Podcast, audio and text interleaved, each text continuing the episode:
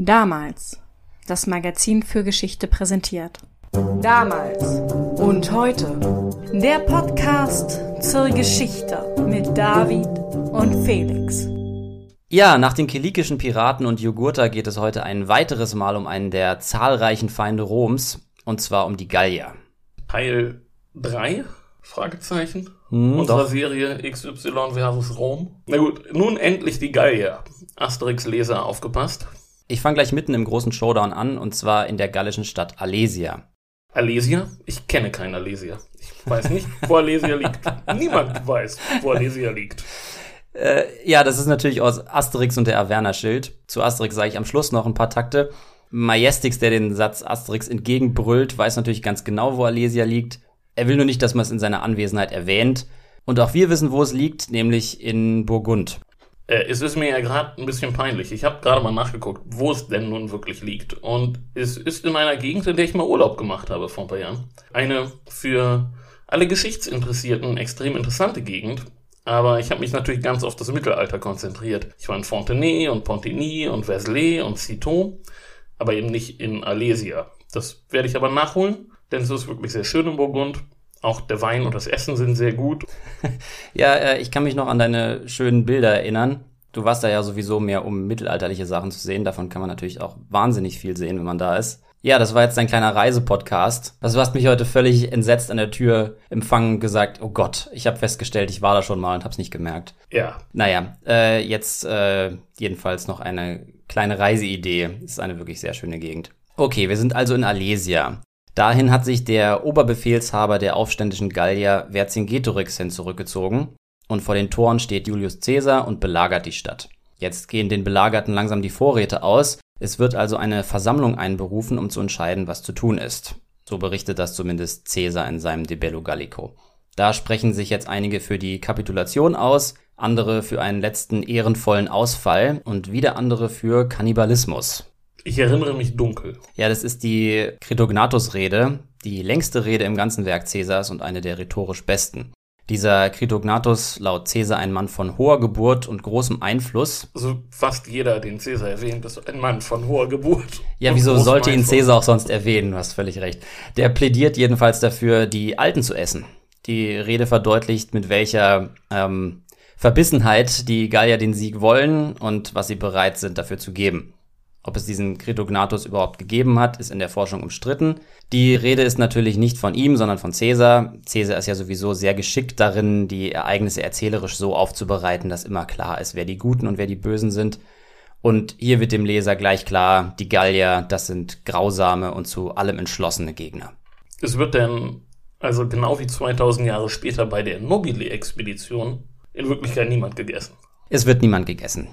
Grausam geht's dann aber trotzdem zu, aber die Grausamkeit teilen sich die Gallier und die Römer zu gleichen Teilen. Und zwar sind Vercingetorix und seine Mann nicht aus der Gegend. Alesias Einwohner gehören zum Stamm der Mandubier und denen geht es jetzt an den Kragen. Die Krieger beschließen, die ganze Stadtbevölkerung, Männer, Frauen, Kinder und Alte vorzuschicken. Caesar schreibt, Zitat, die Mandubier, von denen die Gallier in Alesia aufgenommen worden waren, werden mit Weib und Kind zum Abzug gezwungen.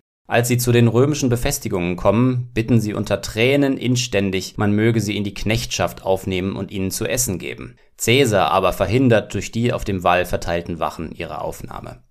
Relativ grausame Reaktion. Wieso nimmt Caesar sie denn nicht als Sklaven? Sklaven werden im Krieg doch massenweise genommen und er hat auch sicher so ein paar Händler zur Hand, die ihm die gleich abnehmen und weiterverkaufen, abtransportieren.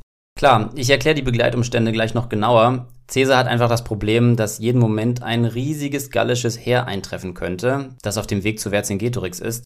Er hat deshalb einen Verteidigungsring anlegen lassen, der sich nach innen und nach außen verteidigen lässt. Und er hat das Umland geplündert, um selber einer Belagerung standhalten zu können. Auch seine Rationen werden also knapp. Also werden die Bewohner Alesias von beiden Seiten geopfert. Und die verhungern jetzt zwischen den Mauern, oder? Ja, die beiden Heere belauern sich und dazwischen betteln Mütter um Gnade für ihre Kinder. Von den Mandubiern bleibt wohl fast niemand übrig. Ein unschöner Auftakt für unsere epische Schlacht, die uns heute erwartet. Ja, ein sehr sinnbildlicher für Schlachten im Allgemeinen, könnte man sagen. Zur Verklärung der ganzen Angelegenheit in späteren Tagen komme ich zum Schluss noch. Aber bis hierher können wir festhalten, nicht nur die Gallier sind bereit, alles für den Sieg zu tun, die Römer sind es auch. Und den Kriegern auf beiden Seiten, die gerade die Mandubier geopfert haben, steht ein Aufeinandertreffen bevor, an das man sich auch zwei Jahrtausende später noch erinnern wird. Und Schnitt.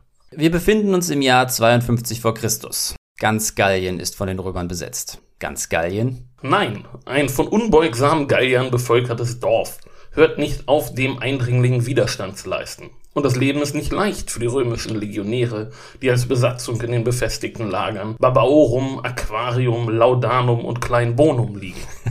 ja, tatsächlich ist das Leben für die Römer nicht leicht. Die unbeugsamen Gallier gibt es nämlich nicht nur in einem kleinen Dorf, sondern eigentlich überall.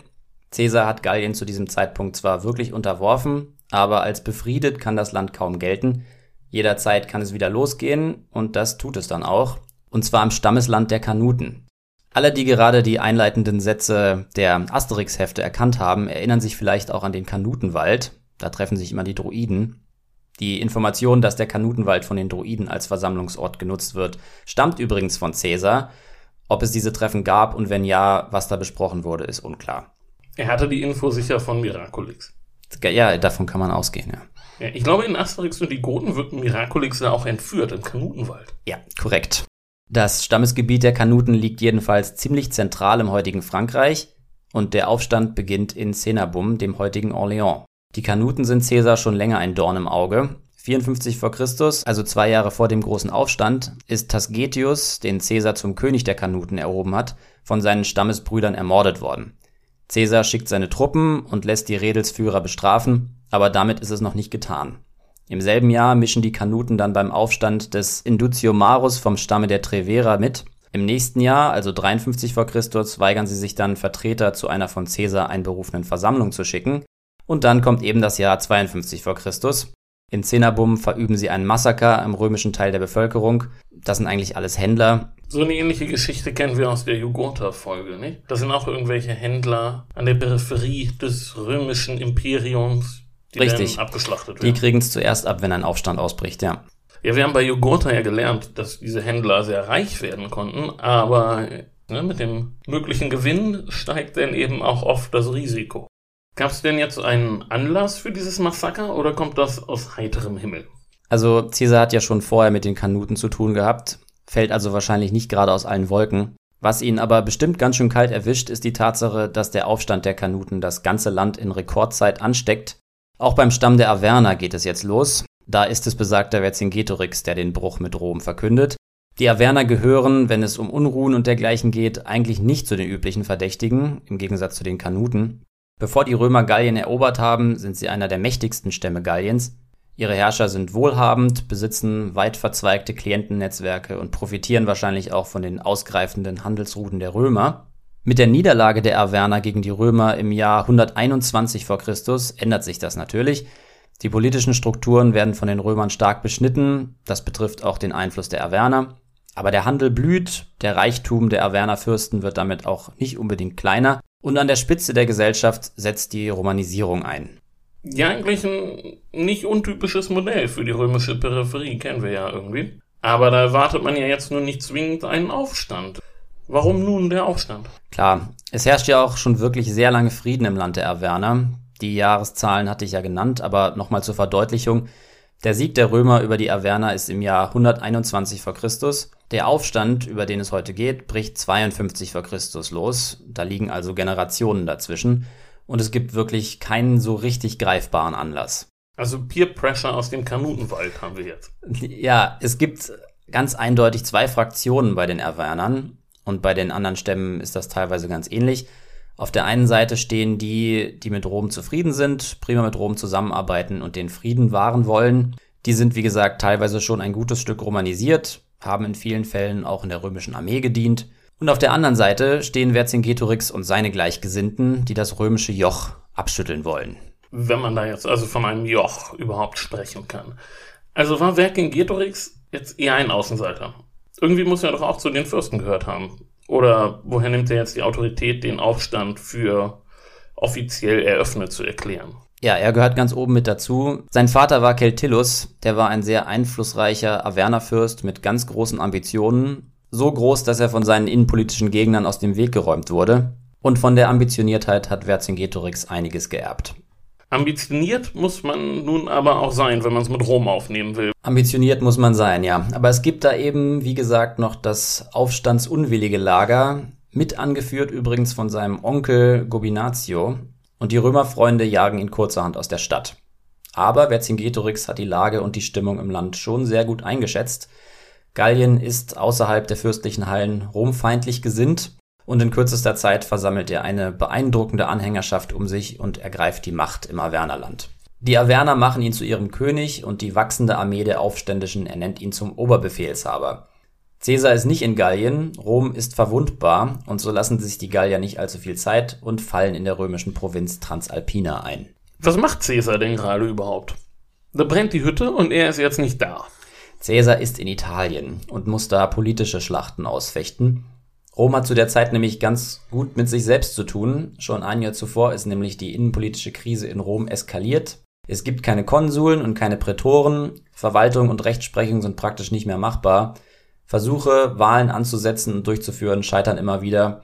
Jetzt gibt es in Rom ja Pompeius. Der Piratenschreck. Eben den.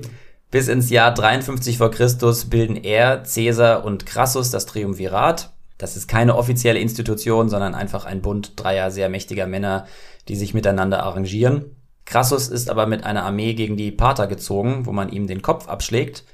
Caesar führt Krieg in Gallien und da bleibt Pompeius, um das Chaos in Rom zu beenden. Es gibt viele, die jetzt wollen, dass er als Diktator Ordnung schafft. Also im Amt des Diktators. Richtig. Das ist in Rom gesetzlich geregelt und zeitlich befristet. Aber trotzdem ist es ein gewaltiger Schritt, jemandem das Amt zu geben. Das macht man eigentlich nur in größter Not. Und deswegen gibt es von vornherein großen Widerstand gegen die Idee, Pompeius zum Diktator zu machen. Diktator will der aber sowieso gar nicht sein und nachdem er das öffentlich bekundet hat, betraut man ihn zumindest mit dem Wiederaufbau der öffentlichen Ordnung. Also wer das Mittelmeer vollständig von Piraten befreien kann, der dürfte doch mit dem Abhalten von Konsulwahlen in Rom jetzt, das dürfte keine allzu große Herausforderung für ihn gewesen sein. Also ein paar Wahlen kriegt er schon organisiert, ja, aber dann geht es trotzdem genauso weiter wie vorher. Straßenkämpfe, Attentate, Bestechungsskandale. Wer kämpft da jetzt genau gegen wen in Rom? Das sind die Truppen der Kandidaten. Der Kandidaten für die öffentlichen Ämter. Ja, das ist Wahlkampf mit Waffengewalt. Alle haben sich eigene Schutz- und Terrortrupps zugelegt und bekriegen sich auf den Straßen Roms. Im Januar 52 vor Christus, also zur selben Zeit, als Caesar in Italien ankommt, kommt es zu einer solchen Schlacht auf der Via Appia. Völlig zufällig, weil sich da zwei hohe Herren mit ihren Privatarmeen über den Weg laufen. Einer der beiden wird erschlagen. Am nächsten Morgen wird die Leiche dann auf der Rednertribüne des Forums aufgebahrt. Die aufgebrachten Anhänger tragen einen Scheiterhaufen aus Möbeln zusammen, stecken ihn in Brand das Feuer gerät außer Kontrolle, vernichtet den Sitzungssaal des Senats und die angrenzenden Gebäude. Das Chaos ist also perfekt. Der Senat ist verzweifelt und beauftragt Pompeius damit, mit einer Armee in Italien für Ruhe zu sorgen. Es gab ja in späteren Jahrhunderten immer wieder Fans der Römischen Republik, die das in so einem verklärten Blick gesehen haben. Es war schon teilweise eher die Welt der Clans, nicht? Ja, ja, das liest sich manchmal wirklich so. Gut, wir haben jetzt Pompeius, der für Ruhe sorgen soll. Das ist ja für sich genommen schon echt bemerkenswert. Die Römer waren ja recht empfindlich, wenn es um Truppen in Italien ging und sogar in Rom selbst. Das riecht dann immer ein wenig nach Umsturz, wenn jemand Truppen mitbringt. Armeeeinsätze im Inneren sind ja bis auf den heutigen Tag so eine Red Flag. Also ist die Lage eindeutig so schlimm, dass Pompeius da jetzt grünes Licht bekommt. Wussten die Gallier eigentlich, was da in Rom gerade abging? Wäre ja denn wirklich ein Fall von gut durchdachtem Timing, zu sagen, jetzt hätte unser Aufstand eine gute Chance auf Erfolg. Es ist zumindest vorstellbar. Es sind ja einige romanisierte Gallier in den Reihen der Aufständischen. Nicht alle Freunde Roms machen es wie Vercingetorix Onkel und versuchen den Aufstand zu verhindern, sondern viele stellen sich gegen Rom, darunter auch viele, die in der römischen Armee gedient haben. Dass einige von denen wussten, dass es in Rom gerade drunter und drüber geht und dass Crassus gerade einen Riesenkrieg gegen die Parther in den Sand gesetzt hat, ist gut vorstellbar. Das ist jedenfalls die Lage, als Caesar nach Italien kommt. Crassus wurde von den Parthern geköpft, auf Roms Straßen fließt Blut und Pompeius hat ein Heer in Italien. Das Triumvirat gibt es also nicht mehr. Crassus kann seinen Verpflichtungen ohne Kopf nicht mehr nachkommen. Und klar, Caesar hat nun auch erstmal in Rom zu tun, um in dem Chaos seine ja, innenpolitischen Ambitionen denn auch zu wahren. Genau. Und Pompeius nähert sich an Caesars Feinde im Senat an. Caesar muss sich jetzt plötzlich um seine Zukunft in der Heimat Sorgen machen. Er nimmt sofort Verhandlungen mit Pompeius auf, um zu besprechen, wie es jetzt ohne Triumvirat weitergehen soll. Und während er also gerade dabei ist, seine politische Zukunft in Rom abzusichern, erreicht ihn die Nachricht vom gallischen Aufstand. Jetzt wird er natürlich dringend an der Front gebraucht. Er kann aber nicht weg. Die Verhandlungen sind zäh und inzwischen schneien die Alpen zu. Bald kommen keine Nachrichten mehr durch. Verschneite Alpenpässe, ne? Das ist so das antike Äquivalent zu schlechtem Handyempfang. Exakt. Irgendwann hat er sich dann aber der politischen Rückendeckung versichert, die er braucht, um wieder in den Krieg ziehen zu können. Und das macht er dann auch, so schnell es irgend geht, vom Land der Helvetier aus. Das sind die antiken Schweizer. Genau, die Schweiz ist ja heute auch noch als äh, Helvetia bekannt. Jedenfalls von da ähm, verordnet er seinen Truppen dann einen Gewaltmarsch, erst über die Cevennen, also über das südliche Zentralmassiv, durch meterhohen Schnee und dann direkt ins Land der Averner. Das Land der Averna entspricht ungefähr der Region Auvergne. Ganz richtig, das heißt sozusagen noch nach denen. Ähm, ja, und da lässt Caesar jetzt seine Soldaten auf die Bevölkerung los und Vercingetorix wendet sich der Bedrohung im eigenen Stammesland zu. Dann macht Caesar sich gleich wieder auf den Weg zu seinen altgedienten Legionen. Im Land der Ligonen zieht er dann seine ganze Streitmacht zusammen. Wo ist das nun wieder? Im Nordosten Frankreichs, bei Langres. Na, dann kann es ja losgehen. Aber Caesar stellt man jetzt nicht zur offenen Feldschlacht. Das macht man mit den Römern nicht, ne?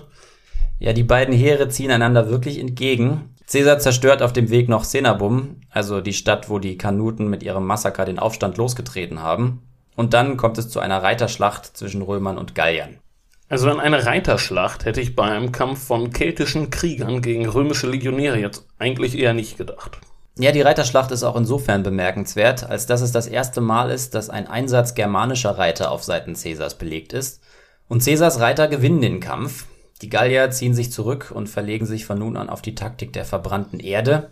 Alles geht in Flammen auf, Bauernhäuser, Siedlungen und ganze Städte. So wie man das gegen Caesar machen muss. Aber erregen Sie damit nicht etwas den Unmut der Bevölkerung? Teilweise schon, dazu komme ich gleich. Man muss jetzt eben entscheiden, was gehalten und was aufgegeben wird. Wird das verteidigt oder kann das weg? Richtig. Und Vercingetorix ist da ziemlich rigide, kann sich damit aber, obwohl er Oberbefehlshaber ist, nicht immer durchsetzen. Damit kommen wir zu Avaricum, dem heutigen Bourges. Und vorher gibt's eine kurze Pause. Und jetzt Werbung. Heute gibt es wieder einen Buchtipp für euch mit dem Titel Stauffenberg. Folgen von Sophie von Bechtolzheim, frisch erschienen im Herder Verlag. Die Autorin ist eine Enkelin Stauffenbergs und in diesem Buch schreibt sie über viele ungewöhnliche Geschichten, auf die sie in Gesprächen mit Zeitzeugen und mit deren Kindern, Enkeln und Urenkeln gestoßen ist. Sehr erfolgreich war schon ihr Buch Stauffenberg. Mein Großvater war kein Attentäter. Und viele der Geschichten in diesem neuen Buch sind aufgrund des ersten Buches an sie herangetragen worden. Es geht also um die Schrecken und Betörungen der NS-Zeit und um die Weitergabe dieser Erfahrung an folgende Generationen. Eine Empfehlung von damals. Und weiter geht's. So, wir waren bei der Taktik der verbrannten Erde und der Entscheidung Vercingetorix, einfach alles in Reichweite der Römer dem Erdboden gleichzumachen. Womit er sich nicht immer durchsetzen konnte, wie du gesagt hast. Du wolltest etwas zu Bursch sagen. Die Stadt wird jetzt nicht aufgegeben. Nein, wird sie nicht. Vercingetorix will, dass man die Römer überall ins Leere laufen lässt und abschneidet. So haben das zwei Jahre vorher die Briten auch unter Cassivellaunus gemacht, mit Erfolg wohlgemerkt. Aber Avaricum wird nicht aufgegeben. Vercingetorix lässt sich wohl von den Bitten der Einwohner erweichen und kurz darauf wird die Stadt dann von den Römern belagert. Die römische Armee ist ja dafür bekannt, dass sie die genialsten Bauten aus dem Boden stampfen kann. Und vor Avaricum machen sie das auch wieder. Sie errichten zwei Rampen für Belagerungstürme und einen Damm für Frontalangriffe, 110 Meter breit und 27 Meter hoch. Vercingetorix greift nicht ein. Also Vercingetorix lässt die äh, das jetzt alleine ausbaden, was sie sich da jetzt eingebrockt haben, ist schon hart. Aber so hast du die Geschichte ja schon begonnen. Ja, er schmeißt jetzt nicht wegen Avaricum alles wieder um. Eine Feldschlacht ist erstmal nicht mehr angesagt. Während eines Sturms nehmen sie, Vorsicht Wortspiel, die Stadt im Sturm. Und was nun beginnt, ist ein gewaltiges Massaker. Avaricum ist keine kleine Stadt. Meistens ist von 40.000 Menschen die Rede, Verteidiger und Einwohner. So viele werden es nicht gewesen sein, aber es waren auf jeden Fall viele und die werden jetzt alle niedergemacht. Die Römer verschonen fast niemanden. Männer, Frauen, Kinder, Alte, alle werden getötet. Gerade mal 800 werden laut Caesar verschont. Das ist jetzt schon ein blutiges Ausrufezeichen, was die Römer da setzen. Sollte wahrscheinlich jetzt der Abschreckung dienen. Ganz sicher, ja. Aber für Vercingetorix ist das jetzt auch schon übel, dass er sich das Ganze aus der Ferne ansieht und nichts macht. Untergräbt das nicht etwas seine Autorität als Oberbefehlshaber? Scheinbar nicht. Zumindest Caesar zufolge stärkt der Fall von Avaricum Vercingetorix Position. Er hat ja von Anfang an recht gehabt, hat den Leuten gesagt, sie sollen ihre Stadt aufgeben und jetzt sind sie alle tot. Außerdem bekommen die Gallier vorgeführt, was die Römer anzurichten bereit sind. Das stärkt den Kampfeswillen gleich doppelt. Nachdem sie Avaricum geknackt haben, sind die Römer motiviert und Caesar führt sie gegen Gergovia, die wichtigste Festung der Averner. Gergovia ist auch Vercingetorix Heimatstadt, wo er den Aufstand gegen die Römer ausgerufen hat.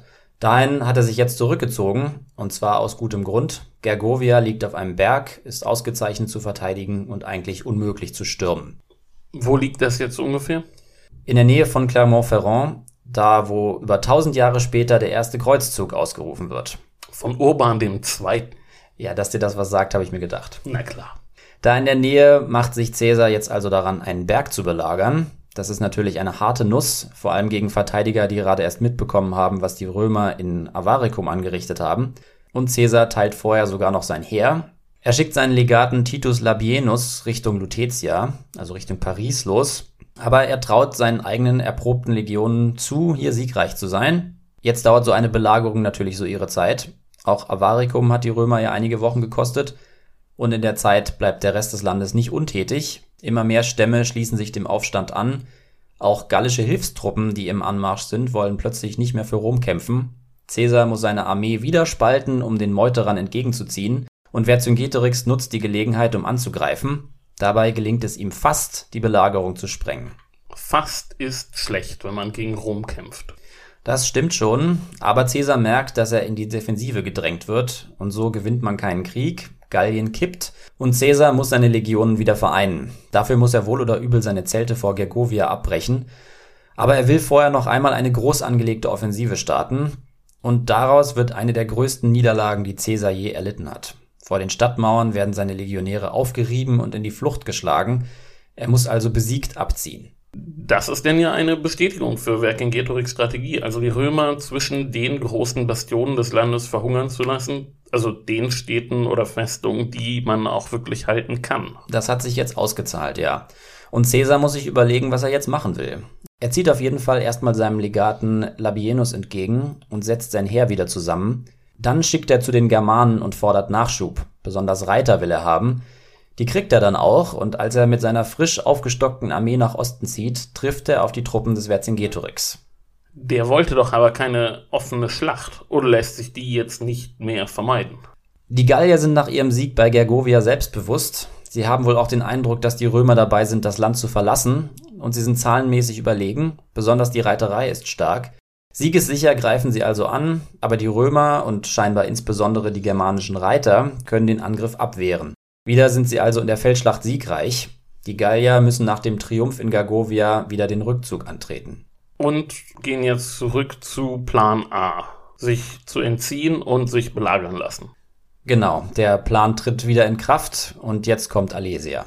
Wäre jetzt schon schlauer gewesen, sie hätten das einfach so weitergemacht. Ne? Also man muss denn den Sieg auch nicht erzwingen, sondern die Geduld haben im Krieg. Ja, man muss einen Sieg auch über die Zeit bringen können, genau. Es wäre auch deshalb gut gewesen, den Römern noch eine Weile aus dem Weg zu gehen, weil sich nämlich gerade ganz oder zumindest fast ganz Gallien bei einer Versammlung der Stämme verbündet hat. Nur die Remer und Ligonen halten noch zu Rom. Mit einem Aufgebot all dieser Stämme wäre dann die Übermacht Caesar gegenüber erdrückend, auch weil der von seinem Nachschub in Italien abgeschnitten ist. Umso wichtiger also die Germanen, die er jetzt anfordert. Allerdings. Vercingetorix zieht also nach Alesia, einer Stadt, wo, wie gesagt, der Stamm der Mandubier beheimatet ist, und Caesar stellt ihm nach. Bevor die Römer die Stadt einschließen, schickt Vercingetorix noch seine Reiter weg, um die Armee des vereinten Galliens zu Hilfe zu rufen. Wie anfangs beschrieben, dauert deren Ankunft etwas länger als gehofft, was das tragische Schicksal der Mandubier besiegelt. Stürmen kann man auch Alesia nicht, weil es zu hoch liegt, und die Bauarbeiten, die die Römer hier angehen, sind die umfangreichsten des ganzen Krieges. Sie bauen eine Befestigungsanlage um die Stadt herum mit Gräben, Wällen, Palisaden, Wachtürmen und Festungen. Davor errichten sie Fallen mit angespitzten Pfählen. So eine neue Stadt um die Stadt rumzubauen, das ist ja eine römische Methode, die wir kennen. Der gute alte Jugurtha hat das auch schon in Spanien bestaunen dürfen. Kleine Erinnerung an die Jugurtha-Folge. Aber wie du anfangs gesagt hast, diese Belagerungsfestung muss jetzt auch in beide Richtungen verteidigt werden können, weil das gallische Heer ist auf dem Weg. Die Kavallerie reitet heran. So ist es. Und das ist ein wirklich kolossales Unterfangen. Die Armee in Alesia ist ja für sich genommen schon sehr ernst zu nehmen und Vercingetorix lässt die Römer nicht einfach vor sich hinbauen, sondern lässt seine Krieger regelmäßig Ausfälle machen. Das ist für die Römer eine riesige Herausforderung, der sie nur mit Mühe gerecht werden. Sie spicken den Boden und die Gräben vor ihren Palisaden mit Fallen, bauen ganze 23 Kastelle und plündern nebenbei das ganze Hinterland bis auf die letzte Ehre, damit sie die eigene Belagerung, die bald beginnt, überstehen können. Und dann kommt ganz Gallien und klopft an das Tor. Richtig. Wer führt die äußere Armee jetzt eigentlich? Ich meine, Vercingetorix, der ist ja der Oberbefehlshaber, aber er ist ja in der Stadt. Aber der Großteil der Armee ist außerhalb der Stadt. Gibt es da nun jemanden, der in die Bresche springt und die Gallier in die Schlacht führt? Das ist eine gute Frage. Es kam ja zwischendurch immer wieder vor, die Quelle für all das ist Caesar. Er schreibt sieben Bände über den Gallischen Krieg und die sind die wichtigste Grundlage für alles, was ich hier erzähle. Jetzt ist Caesar natürlich alles andere als ein neutraler Beobachter, was auf der Hand liegen dürfte. Er gibt den Ereignissen also eine Dramaturgie, die den tatsächlichen Hergang etwas verzerrt. Vercingetorix ist natürlich der Oberbefehlshaber der Gallier. Das hat Caesar sich nicht ausgedacht. Aber er baut ihn sehr zum überlebensgroßen Widersacher auf, um dem gallischen Aufstand ein Gesicht zu geben und um seine eigene Leistung zu unterstreichen. Das geht natürlich zu Lasten anderer Anführer, aber die gab es selbstverständlich auch und einige davon beschreibt Caesar auch. Da wäre zum Beispiel Commius. Commius ist vor dem Aufstand wohl der Stammesfürst, dem Caesar am meisten vertraut. Caesar hat ihn zum König der Atrebaten gemacht, setzt ihn in Britannien als Diplomaten ein und gibt ihm dann auch noch die Herrschaft über die Menapia. Und trotzdem schließt er sich dem Aufstand an, als er losbricht und wird einer der wichtigsten Anführer. Und konsequenterweise ist er einer der Kommandeure dieses Entsatzheeres. Ist ja auch klar, ein Einzelner kann so eine Stammesföderation ja auch kaum zusammenhalten. Auffällig ist doch aber schon, dass jetzt das Romanisierte oder doch zumindest irgendwie das Rom-freundliche Gallien zu den Waffen greift. Klar, da gibt es einige. Eporedorix wäre noch so einer. Der hat sogar in Caesars Armee gedient. Oder Viridomarus, auch aus dem eigentlich Rom-freundlicheren Lager. Dann ist da noch Vercassivellaunos, ein Averner und Verwandter des Vercingetorix und damit haben wir den Kommandostab des Entsatzheeres auch schon zusammen. Jetzt müssen die Römer also an zwei Fronten kämpfen. Die neu eingetroffenen Gallier machen sich sofort an den Angriff und Vercingetorix Leute beginnen damit, Gräben zuzuschütten und Fallen zu entschärfen. Am ersten Tag gelingt es den Angreifern aber nicht, den römischen Wallring zu erobern. Am nächsten Tag machen sie deshalb mal eine Pause und probieren es in der Nacht. Um Mitternacht ertönt der Karnix des Vercingetorix aus Alesia. Das ist ein Blasinstrument, kann man sich auf YouTube mal anhören. Und der Angriff beginnt mit ganzer Macht. Der Ansturm dauert bis zum Morgen, aber wieder können die Römer bestehen. Es sind doch eigentlich genug Gallier jetzt vorhanden, die sich mit der Arbeit der Römer auskennen. Und die wissen, wie die Krieg führen und die müssten doch jetzt aber auch eine Idee haben, wie man dem jetzt am besten entgegentritt. Oder stürmen die jetzt einfach wild auf die Palisaden und werden abgeschlachtet? Also möglich wäre es, dass sie anfangs mit etwas zu viel Begeisterung an die Sache rangehen, aber sie finden schließlich die Schwachstelle der Anlage. Und zwar ist die ganze Konstruktion in bergigem Terrain gebaut. Dabei konnten es die Römer nicht vermeiden, dass einige Stellen der Mauern und ein Kastell von oben angreifbar sind. Und das machen die Gallier dann bei ihrem dritten Großangriff auch. Alle guten Dinge sind drei. Ja, das funktioniert dann auch wirklich sehr gut. Von außen greift das Entsatzheer an und von innen die Armee des Vercingetorix. Die Römer geraten unter enormen Druck und nachdem die Gallier sie eine Weile aus der Höhe unter Beschuss genommen haben, müssen sie den Teilabschnitt der Festung räumen. Die Gallier fangen sofort damit an, die Palisaden an der Stelle einzureißen. Das müsste doch jetzt eigentlich der entscheidende Durchbruch für die Gallier sein. Zahlenmäßig überlegen sind sie ja auch. Und die Römer sind nun umzingelt. Jetzt, wo die Mauer einen Riss hat, müsste die Sache eigentlich gelaufen sein, sollte man meinen, ja. Aber jetzt hat Caesar es sich tatsächlich zunutze gemacht, dass sich die Schlacht da konzentriert, wo die Gallier die Schwachstelle seiner Festung entdeckt haben. Das hat es ihm nämlich ermöglicht, seine Kavallerie aus der Festung zu bringen. Die reitet jetzt im großen Bogen um die Schlacht herum und fällt den Galliern in den Rücken. Da erkennt man jetzt den großen Feldherrn. Ja, das gallische Heer wird aufgerollt und flieht. Und als Vercingetorix Krieger das mitbekommen, fliehen sie auch. Für die Gallier ist die Schlacht damit verloren. Alesia muss kapitulieren und das führt zu der ikonischen Szene, die wahrscheinlich viele kennen. Vercingetorix legt Caesar seine Waffen zu Füßen. Damit ist der Gallische Krieg vorbei. Äh, nein, der geht weiter. Die Gallierfürsten, die ich vorhin erwähnt habe, lassen sich von dem Fall Alesias und der Gefangennahme ihres Oberbefehlshabers erstmal nicht unterkriegen. Die Römer haben noch einige Schlachten vor sich, aber Alesia ist schon die letzte dieser Dimensionen. Vercingetorix wird in Rom ins Gefängnis geworfen und muss dort sechs Jahre bleiben. In der Zwischenzeit entscheidet Caesar den römischen Bürgerkrieg für sich. Mitte 46 vor Christus wird Vercingetorix den Massen in einem Triumphzug vorgeführt und danach erdrosselt ungefähr vier Monate nach der Schlacht bei Thapsus. Du erinnerst dich. Der nächste Verweis auf die Jugurtha-Folge, das war jetzt die Schlacht, die von Asterix und Obelix ausgelöst wurde. Genau. Und apropos Asterix, der gallische Bürgerkrieg gehört heute natürlich fest zur französischen Geschichte. Die Asterix-Comics haben den gallischen Widerstand gegen Rom ja zum Thema. Ein Heft befasst sich ganz besonders mit Alesia, und zwar Asterix und der Averna-Schild. Da geht es darum, dass der Schild des Vercingetorix nach der Schlacht auf Umwegen verschwindet und jetzt will ihn Caesar für einen Triumphzug wiederhaben. Die Kapitulation des Vercingetorix wird übrigens in verschiedenen Asterix-Heften aus verschiedenen Perspektiven dargestellt. In Caesars Erinnerung sieht sie ganz anders aus als in der Erinnerung der Gallier. Mal kniet der gedemütigte Vercingetorix zu Caesars Füßen und mal wirft er ihm ganz selbstbewusst stehend sein Schwert auf den Fuß. Achtet mal drauf, wenn ihr nochmal alte Hefte studiert. Das ist wirklich sehr clever gemacht worden. Ja, in Asterix und der Averna-Schild kommt auch mehrfach der Witz vor, dass die alten gallischen Haudegen, zu denen auch Majestix, der Häuptling von Asterix und Obelix gehört, immer völlig ausrasten, wenn jemand Alesia erwähnt. Wir haben den Witz ja schon mal gebracht vorhin. Alesia ist also die unaussprechliche Schande, die man bloß vergessen will.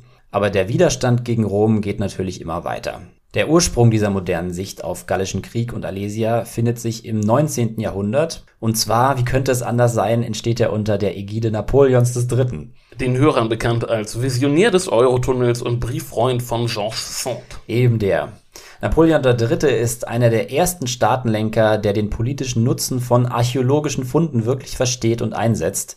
Er gibt also viel Geld dafür aus, Alesia auszugraben und den Schauplatz zu einem Symbol für die französische Nation werden zu lassen.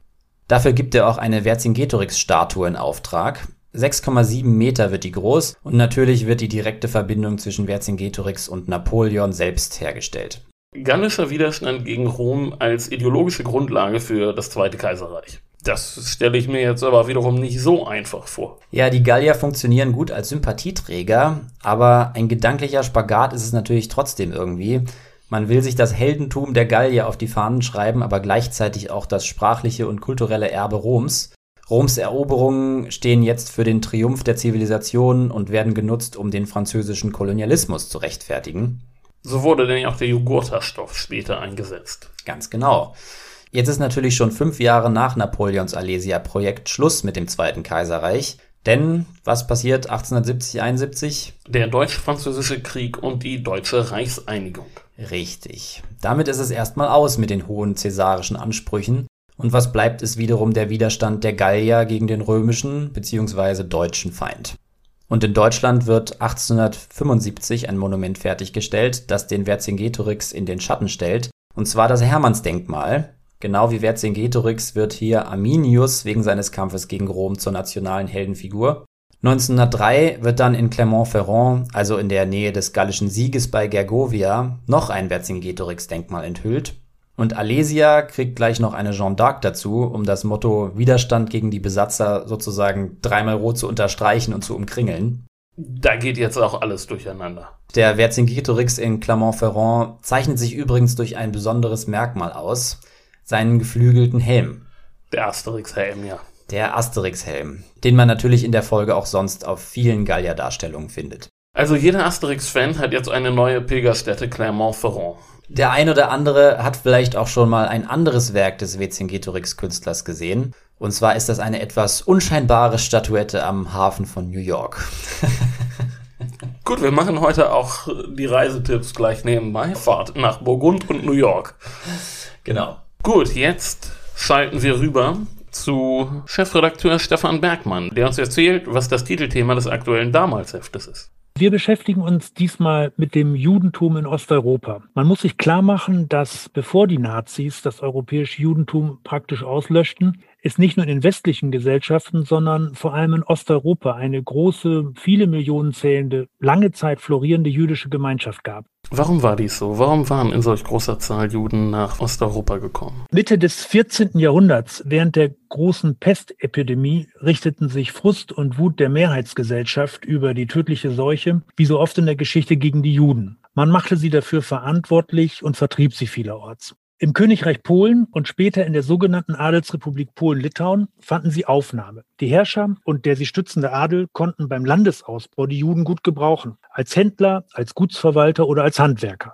Natürlich gab es auch in Osteuropa gelegentlich Ausschreitungen gegen Juden, zum Beispiel während des Kosakenaufstands im 17. Jahrhundert, aber bis ins 19. Jahrhundert hinein blieb dies eher die Ausnahme. Das heißt, sie fanden dort bessere Lebensbedingungen als in Westeuropa. Die Juden lebten in Osteuropa sowohl in kleinen Orten als auch in größeren Städten und über beides berichten wir auch. Typisch für Osteuropa, also wir sprechen hier von Polen, Litauen, Teilen der Ukraine, Teilen Russlands, wurde aber das sogenannte Städtel. Das waren in der Regel kleine Marktflecken mit vielleicht 10.000 bis 20.000 Einwohnern, in denen die Juden gerade wirtschaftlich eine prägende Rolle spielten und oft stellten sie auch die Bevölkerungsmehrheit. So konnten sie dort ein Leben unter ihresgleichen führen, sozusagen von der Wiege bis zur Bahre. Ja, vielleicht nach all den äh, Reisetipps von heute noch ein Literaturtipp von mir, mir ist das gerade dabei eingefallen. Wer bisher noch nie zu den Büchern von Josef Roth gegriffen hat und das Thema interessant findet, der sollte das vielleicht mal tun. Der beschreibt diese Welt meines Erachtens sehr gut.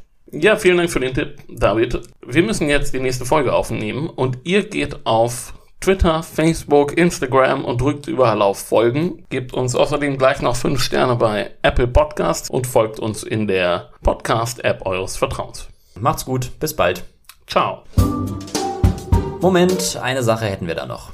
Und zwar haben wir letzte Woche im Podcast die Leserreise nach Serbien vom 3. bis zum 11. August beworben, ins Land der Römer und der Klöster. Stimmt. Und heute haben wir ja schon die nächste Lesereise anzukündigen. Und zwar geht es nach Zypern, zur Drehscheibe zwischen Orient und Okzident. Eine Insel, auf der sich die Kulturen trafen und die immer wieder schwer umkämpft war. Die Reise geht vom 19. bis zum 27. September und begleitet werdet ihr auf der Reise von Dr. Maike Droste und natürlich von damals Chefredakteur Stefan Berg. Alle nötigen Infos findet ihr unter damals.de slash magazin slash leserreisen. Den Link findet ihr auch wieder in unseren Shownotes. Und jetzt Musik.